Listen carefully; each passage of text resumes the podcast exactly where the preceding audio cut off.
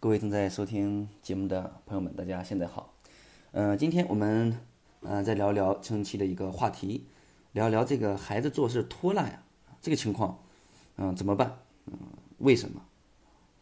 我们这个很多中学的父母很头疼啊，对吧？上了中学以后，呃，应该是抓紧学业越来越重，压力越来越大，这个作业越来越多，应该是这个抓紧速度的去写作业，对吧？但是呢，很多孩子在日常当中呢，就是拖拖拉拉、磨磨蹭蹭的去做作业，不到火烧眉毛的最后时刻呀，绝不动笔，就哪怕是寒假作业、暑假作业，基本上都是草草了事啊，甚至呢，这个磨蹭到最后写不完呢，怎么办呢？嗯，我们还能怎么样啊？抄答案。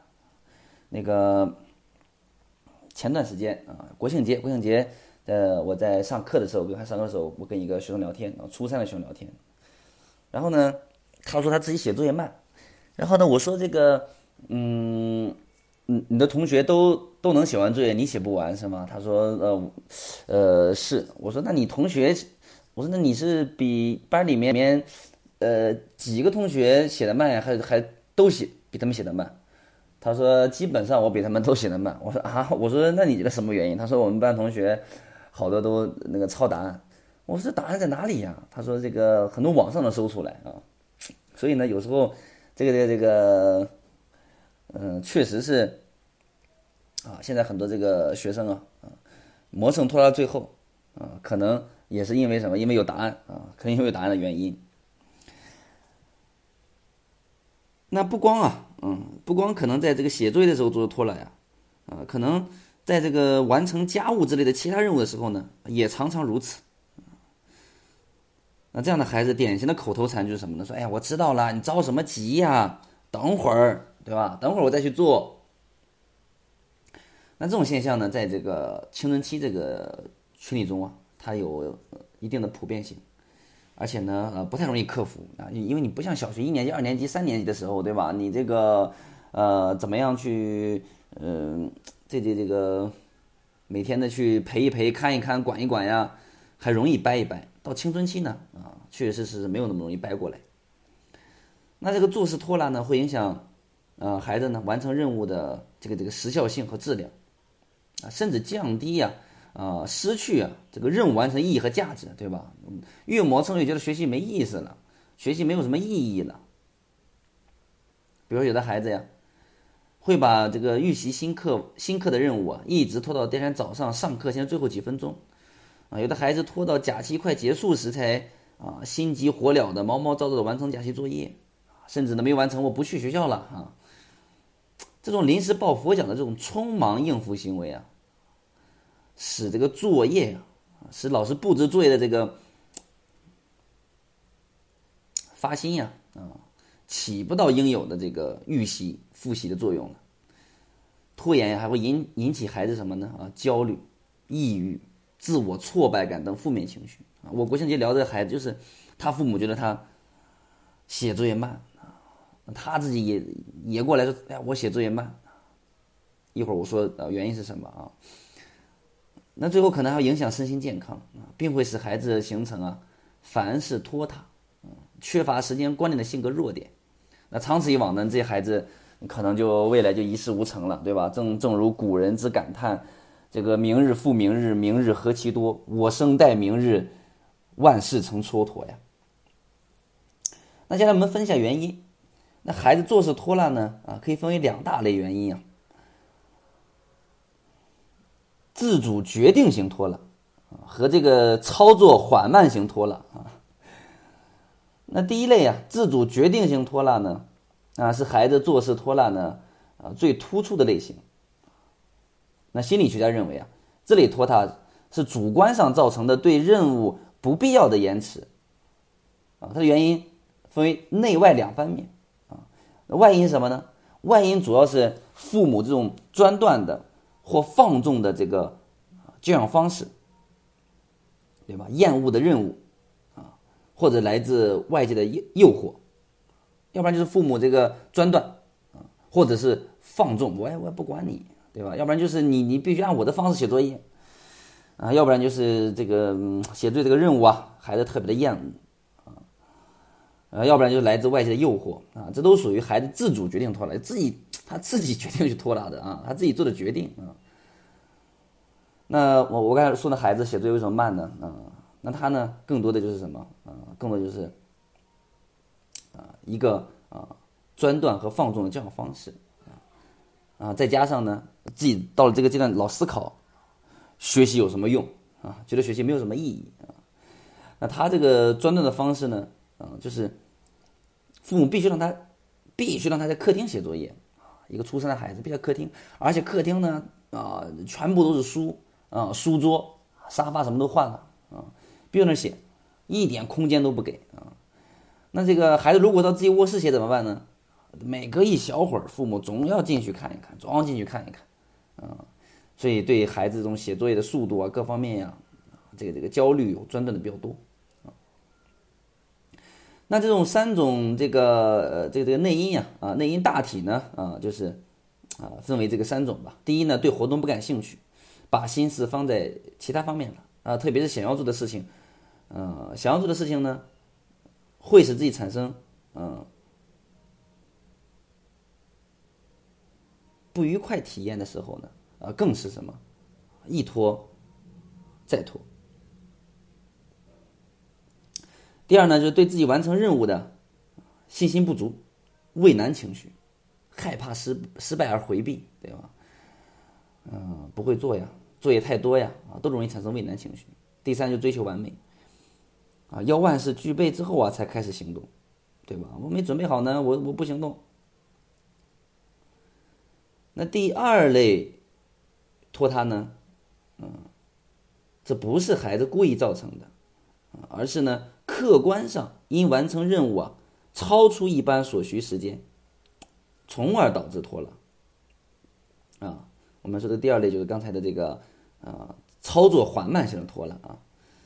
有的孩子呢完成家庭作业所需要的时间是其他同学的两到三倍，有的是在考试的时候来不及做完题。啊，有的会因为这个洗漱、整理书包慢啊，上学迟到等等等等啊，原因也主要两个。第一个是行为习惯，很多孩子啊时间观念不强，做事缓慢，啊不求速度，久而久之呢，他成为习惯了，所以导致拖拉。那我们说这个在小学的时候没有没有在关键的时期啊养成了习惯。如果学校或家庭啊对孩子完成任务的结果要求较高，又对时间限度不明确。也可能会助长这个拖拉的这个习惯，对吧？嗯，那第二呢是什么？个性特征，什么个性特征呢？啊，与孩子气质有关，因为这个心理学家他把人的气质啊，啊分为这个四种，那其中一种呢叫做呃粘液质气质类型。那粘液质气质类型呢，啊是什么意思呢？嗯，它在这个。呃，人群分布当中是四种典型气质类型之一呀。那属于这种气质类型的人呢，他的高级的神经活动特点呢是强，啊，平衡而不灵活的安静型啊，属于安静型。所以粘液质类型的人呢，他的这个心理上和行为上的特点是什么呢？情绪平稳，表情平淡，思维灵活性啊略差，但考虑问题细致而周到，安静稳重。踏踏实实，沉默寡言，喜欢沉思，啊，自制力强，这个抗压力也比较高啊，内刚外柔，交往啊适度，属于这种气质类型的人呢，往往行为主动性呢较差，缺乏生气，啊，反应慢，行动迟缓，那这些特点呢，嗯，在这在这样的人身上，在这个类型人的身上相当稳定。并且会表现于人的学习、工作、生活的方方面面，其中反应慢、行动迟缓特点，嗯，就有可能成为粘液质这个气质类型的青少年做事拖拉的原因之一，啊，所以粘液质气质型类型人呀，更容易做事刻板、不灵活、反应慢，从而造成拖拉。啊，那我们一般这个很多老师说呀，做拖拉的毛病似乎没什么了不起，对吧？只要你下点决心，很快就能改掉。啊，但事实并非如此。美国心理学教授啊，这个法拉利啊发现，这种毛病远比人们想象的复杂和普遍，因而改起来呀难度很大啊，尤其在这个青春期。那为了帮助孩子改掉做事拖拉的毛病啊，那我们作为父母也好，老师也好啊，可采取以下的措施。第一呢，针对啊，针对我们这个外因啊，什么外因呢？啊，比如说这个。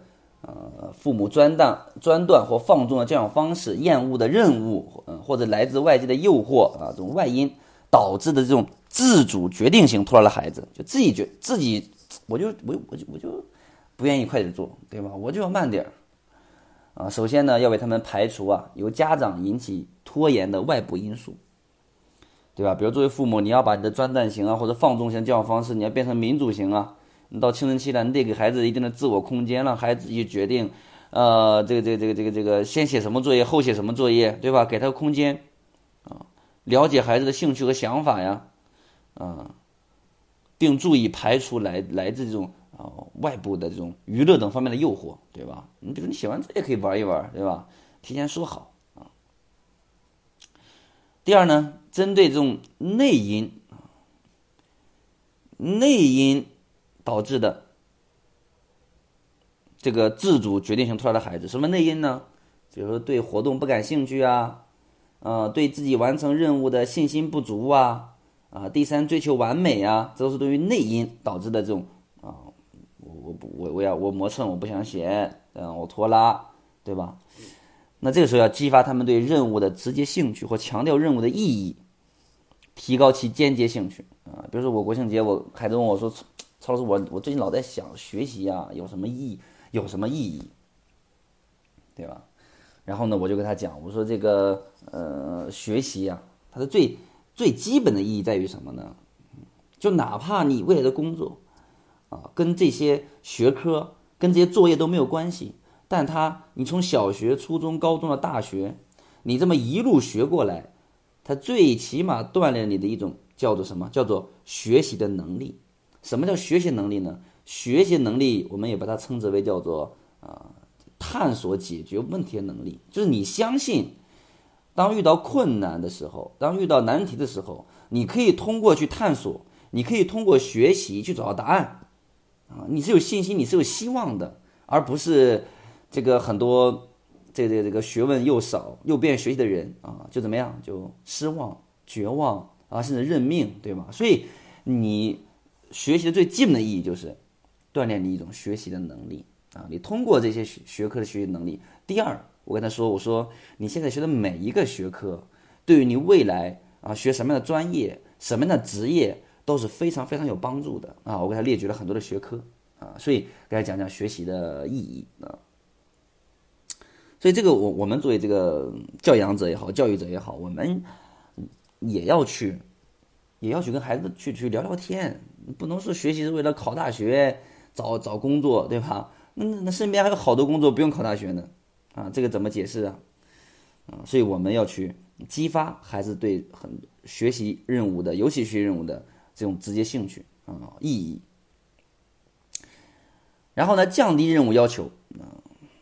为什么降低任务要求呢？比如说孩子最近，你比如说这个上半年有一个学生，然后辍学半年多。半年多呢，然后呢，后来回到学校了。回到学校之后呢，写作业写不完，为什么不会做？这个时候父母问我怎么办，我就说你这个这个时候你一定就要找到他的老师，根据孩子自身情况，对吧？要去调整孩子作业。所以他是他们班每天 这个作业最少的学学生，嗯。所以为什么要降低任务要求？就是你要让他们获得这种成功体验啊，提高自信心，提高。我可以把作业写完啊，可以写的很快的这种啊感觉信心。另外，让追求完美的青少年懂得啊，完美是相对的，不能等条件成熟之后才开始，对吧？容易贻误时机啊啊！所以我们说这个经常喊口号叫啊，速度第一，对吧？嗯，这个这个这个呃，质量第二，完美第二。那第三个呢，就是针对习惯呀导致操作缓慢、拖拉性的孩子呀，啊，我们应从习惯矫正去入手，比如说我们跟孩子商量嘛，商量规定好任务的一些起止时间，并且给予一定的监督和提醒啊，监督和提醒啊，一定的监督和提醒啊，嗯，不能是那个批评指责吼骂了啊。呃，可以设闹钟啊，可以定日程表啊，可以列出这个详细的这个工作任务单呐，对吧？嗯，建立这种民主的小契约呀，嗯，再配上各种适度的奖励呀，啊，让孩子拖拉行为既要受到约束啊，怎么受到约束呢？我们有这个惩罚呀，对吧？惩罚孩子自己定，嗯嗯，而且还有奖励，奖励呢也是孩子自己定，啊，那奖励都都在惩罚在孩子接受的范围之内，对吧？奖励要在父母接受的范围之内，啊。是吧？你这这个奖励，这个这个这个惩罚啊并重，既对孩子拖拉行为有约束，又对孩子进步行为奖励，啊，逐步的这个这个驱动青少年做做事提升速度的这个愿望，帮助他们逐渐去改变拖拉的习惯。第四个呢，就是针对这个粘液质，我们说这个粘液质气质类型导致操作缓慢型拖拉的孩子啊。但是大家如果对这个气质类型有感兴趣的话，大家百度上搜一下，就四种的气质类型啊，就出来了啊。那对于这个粘液质类型的孩子呢，我们首先理解啊，理解，然后呢再去帮助他们啊。比如我们每天给他们做事多留出十到十五分时间啊，比如别人写作业定四十分钟，孩子你看定一个小时啊，确保时间够用。呃，可以设计一些事务进程表啊，在表上记录每天做事的时间啊，比如说这个。少一分钟奖励个什么，多一分钟怎么怎么样，对吧？等等等等啊，啊，如果说我们还没有加速度还没有提提上来的，那我们就再找原因嗯。那这样的方法呢是嗯，有利于啊孩子用真实的变化来看待自己，然后呢日久就坚持。我们说青春期，当你看到孩子有任何的问题，首先我们想的就是啊，我们要有耐心啊，耐心啊，找原因。然后呢，一步一步的帮助孩子，助力孩子成长。好，这是我们今天这一讲，我们讲这个，嗯，这个这个这个孩子啊，做事拖拉的这个现象的原因啊，以及我们如何去帮助孩子啊。那今天呢，啊，这一讲呢就到这里啊。那大家如果有任何的留言或者有任何具体的情况呢？呃，都可以去，嗯，去去去给我去留言评论啊。那我的这个呃助理呢，老师呢，会跟大家及时联系，他会回复大家啊。啊，那如果他呃回复大家的问题，如果他回复不了的话，他也会去来找我。然后呢，总之，嗯，我们会去从从呃在前两集音频嗯提到就是。从这个上个星期，哎，上个星期还是两个星期前，对吧？这个配上这个专业助理之后啊，我们会对我们每一条的家人的留言和问题，我们会做到及时的回复和帮助啊，来感谢我们这么多家人的啊信任和支持。好，谢谢大家，我们下一讲再见。